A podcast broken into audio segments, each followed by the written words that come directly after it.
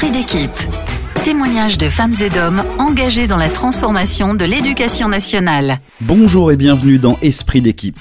Pour ce nouvel épisode, nous partons au collège Les Colibert à Saint-Michel-en-Lerme. Nous sommes donc au sud de la Vendée, à une quarantaine de kilomètres de La Rochelle, un établissement qui s'ouvre à l'international, c'est le moins que l'on puisse dire, vous allez voir, et ce notamment grâce au programme Erasmus+, que portent ici les équipes pédagogiques et chefs d'établissement. Une accréditation qui offre la possibilité d'obtenir des financements pour aller à la rencontre d'autres classes européennes. J'ai justement rendez-vous avec l'une des instigatrices de ce programme ici au Colibert, Gaëlle Martin. Elle m'a confié que le premier voyage à faire ici passe par la cantine. C'est donc là que je la rejoins, alors que débute une après-midi qui va nous permettre d'en savoir plus sur cette ouverture vers le monde, certes, mais vers les autres aussi. Non, mais il y a plein de calculs. Bonjour Gaëlle. Bonjour. Merci de me recevoir ici. Où est-ce qu'on est en quelques mots? Alors, c'est un établissement rural qui est tout petit. hein. On a 285 élèves. Ça fait euh, trois classes euh, par niveau du collège. Et puis, c'est un établissement qui est euh, agréable. Quel est votre parcours à vous? Mon parcours, c'est d'avoir d'abord fait des études d'anglais.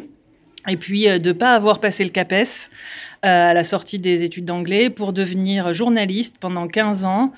Et ensuite, euh, finalement, me dire euh, qu'est-ce que je fais là et revenir et passer le concours. Donc, ça fait euh, 9 ans maintenant que je suis prof d'anglais, évidemment. Vous avez d'autres fonctions ici? Ah oui, bah ici je suis aussi euh, référente à l'ouverture internationale. C'est moi qui m'occupe du côté administratif de l'accréditation Erasmus du collège. Quel est le programme de cet après-midi? On va commencer par euh, du sport. On va travailler en fait toute l'après-midi sur euh, les adaptations euh, au handicap, les adaptations euh, du sport au handicap. Donc la première partie, ça va être déjà euh, pour les élèves de découvrir ce que c'est de faire du sport avec un handicap, se rendre compte un petit peu que chaque type de handicap nécessite une adaptation particulière. Ensuite, ils vont avoir un rendez-vous avec leur correspondant en Serbie et ils vont travailler ensemble à essayer d'imaginer des adaptations pour des sports qu'ils connaissent déjà. Et puis, en fin de journée, on va essayer de récapituler tout ça avec euh, voilà, des cartes mentales, euh, des, euh, des dessins et autre chose pour montrer euh, ce qu'ils ont appris. Programme chargé donc. On y va? On y va. Allez, c'est parti. Esprit d'équipe.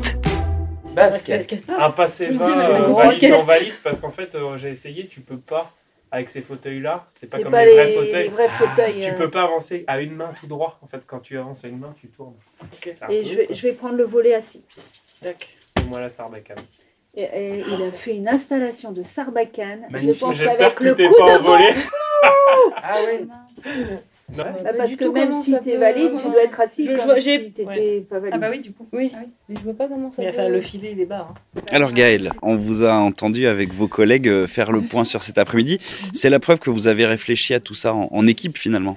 Oui, en équipe, avec euh, les collègues de PS, avec euh, mon collègue euh, d'histoire et aussi avec les collègues européens, puisqu'en fait là, c'est la première étape euh, d'un travail qui va durer plusieurs mois, qui a été euh, conceptualisé par les collègues italiens et les collègues espagnols qui avaient eux aussi euh, travaillé ensemble.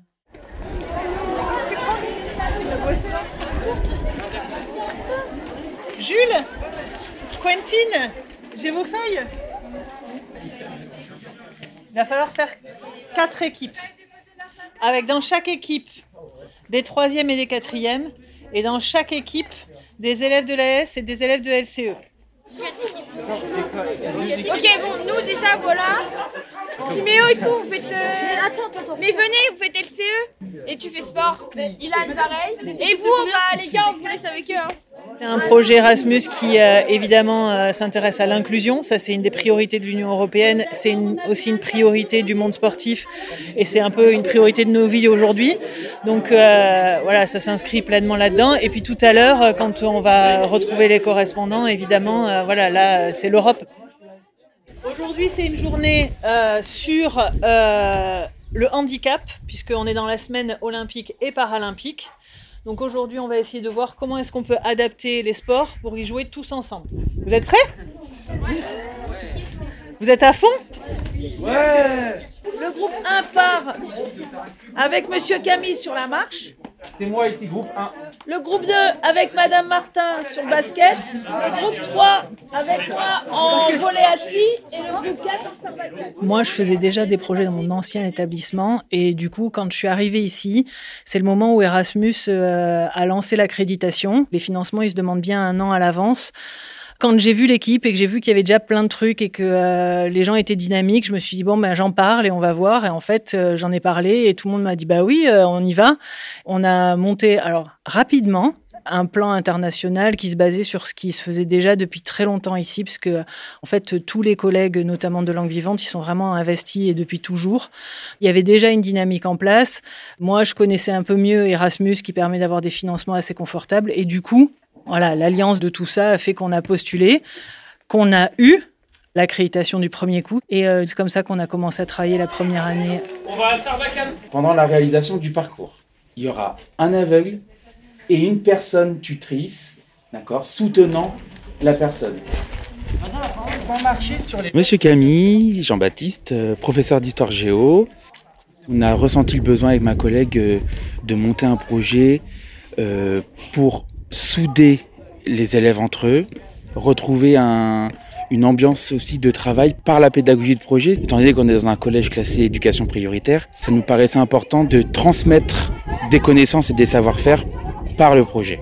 C'est tombé sous le sens qu'on travaille ensemble avec Madame Martin. On s'est bien trouvé dans le sens où on est hyper complémentaires. Ma collègue euh, développe plus ses compétences euh, liées à l'ouverture internationale et puis euh, aux compétences linguistiques que je n'ai pas forcément. Et puis euh, moi j'apporte euh, bah, la dimension historique dans chaque projet. L'année dernière c'était lié à l'immigration. Cette année c'est pour les, les Jeux Olympiques. Par la géographie et puis surtout par la citoyenneté. Encore une fois, chacun. Tu peux pas regarder, on valide. Et après, vous passez Madame. Lilou, qu'est-ce que tu penses de cette activité? Euh, ça nous montre euh, bah, l'handicap des personnes et euh, nous mettre à leur place. Ça fait réfléchir? Beaucoup. Et par rapport aux échanges qu'il y a avec les classes euh, ailleurs en Europe, qu'est-ce que tu penses de ça? Oh, je trouve ça bien, ça nous, ça nous montre euh, aussi les autres euh, pays, bah, comment ça se passe là-bas. Qu'est-ce que tu as appris toi sur les autres pays par exemple? Oh, trop de choses. Bah, qu'on peut tous euh, on va pas falloir sortir de la zone.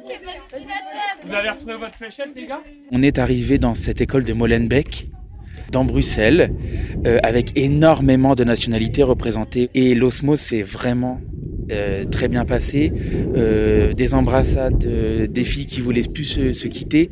Et en fait, l'image était hyper belle à la fin, c'est-à-dire que je crois qu'on a gagné un pari. Et c'est d'ouvrir nos élèves aux autres cultures. Esprit d'équipe. Ok. Deuxième temps, vous allez vous mettre par table, par pôle, ok, avec une tablette et un ordi portable hybride. On passe sur un temps de visio. Le but, vous le savez, c'est de collaborer maintenant et de discuter justement des solutions qu'on pourrait trouver pour améliorer les activités handisport dans le monde olympique. Et l'objectif de l'échange avec les Serbes, c'est de discuter autour de cette thématique-là. C'est parti. All right. Hello, everyone. Can you hear us? Yes. Hi, Ivana. Hi. Hi. I've created this document that's a Canva document. Um, Okay. I'm trying to share it. Yes, I will have to explain uh, my students in Serbian just in case. Okay. After you finish. En langue, on nous dit ah oui, il faut écrire une carte postale à son correspondant, mais quand il n'y a pas vraiment de correspondant, en fait, je voyais pas vraiment l'intérêt de faire écrire des cartes postales qui arrivaient jamais à personne. Donc j'ai tenté plein de choses. hein. Je suis allée une fois à une formation où il y avait une dame qui racontait qu'elle, dans son lycée avant, enfin, elle faisait euh, de l'écriture collaborative. Je me suis dit bon ben faut que je tente ça quoi. J'ai fait un premier projet avec six écoles où on s'échangeait des vidéos et dans ce projet il y avait une école serbe et à la fin de l'année on s'est retrouvé avec ma collègue serbe et donc je lui dis bah l'année prochaine est-ce que ça te dit qu'on fasse un truc juste euh, toi et moi? Et euh, donc nous on est parti là-bas on a été accueillis enfin voilà c'était vraiment fabuleux je sais pas d'autres mots et c'est comme ça que ça a commencé.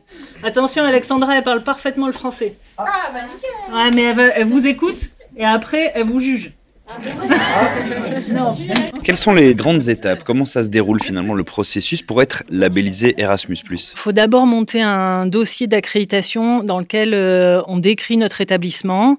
Il faut avoir un plan, une stratégie en fait d'ouverture à l'international sur plusieurs années.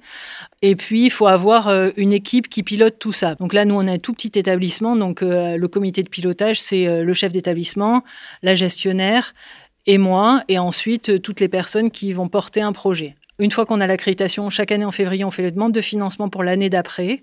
On reçoit la réponse en juin. Les financements sont disponibles fin août. On doit remplir quelque chose qui s'appelle le module bénéficiaire, où on explique les voyages qu'on fait. on doit répondre à un sondage après notre passage dans un établissement pour dire si c'était bien ou pas. Et ensuite, en fin d'année, on fait un rapport d'activité qui est assez simplifié. Et puis, Là, on a l'accréditation jusqu'en 2027. Donc en 2024, je pense qu'il y aura un plus gros euh, rapport pour voir où est-ce qu'on en est.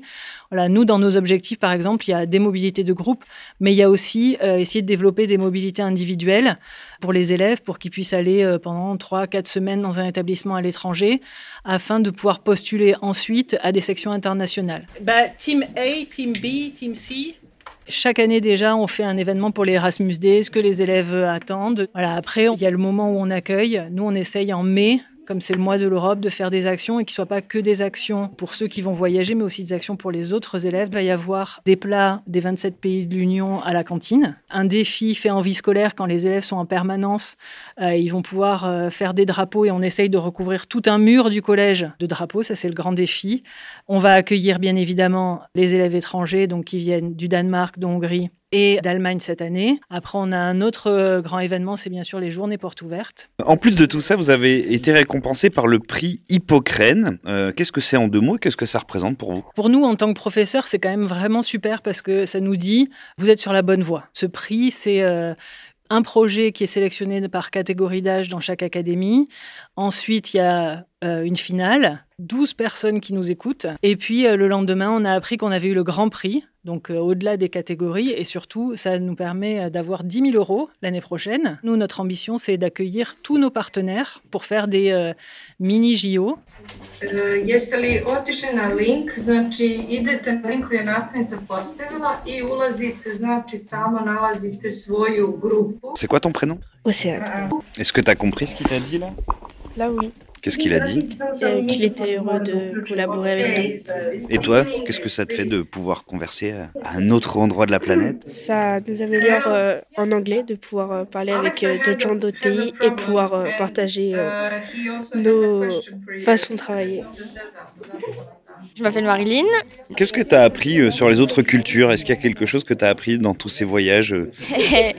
Oui, il y a beaucoup de choses qui sont différentes. Euh, Par exemple, à Bruxelles, ils ont un rythme de vie très très actif. En Allemagne, pareil, très actif, mais à la fois assez lent et euh, ils mangent beaucoup. ça, on va pas se le cacher. En fait, ça- à notre âge, c'est intéressant de partir parce que euh, on ne peut pas tous partir. Surtout à l'école, c'est rare. Il n'y a pas beaucoup de collèges qui font ça. Les élèves, ça les motive, ça les épate. Ils se rendent compte, en fait, ils vivent le- les choses et en même temps, ils se rendent compte quand même que euh, c'est assez incroyable. C'est-à-dire quand on était en Italie, voilà, ils ont tout de suite été complices, ils ont euh, réussi à communiquer et quand on est revenu, on a des élèves qui par exemple sont en difficulté en anglais. Tout de suite, c'était ah, faut que je m'y mette parce qu'il faut que je réussisse à leur parler. C'est simple, faire un schéma. Je vais mettre combien C'est une visual map, ça peut être du dessin aussi. Hein. Ce qui me rend heureuse, c'est de voir que pour eux, euh, les choses changent, qu'ils sont contents de participer à des projets et de les voir là aujourd'hui et de les voir prendre la parole devant les autres. Ça, c'est quand même génial. De toute façon, quand on est professeur, euh, faire la différence, c'est réussir à créer un lien, quel qu'il soit. Euh, là, il y en a pour qui bah, avec qui on arrive à créer un lien. Ça, c'est évident. Rangez tout bien, mettez les chaises sur les tables.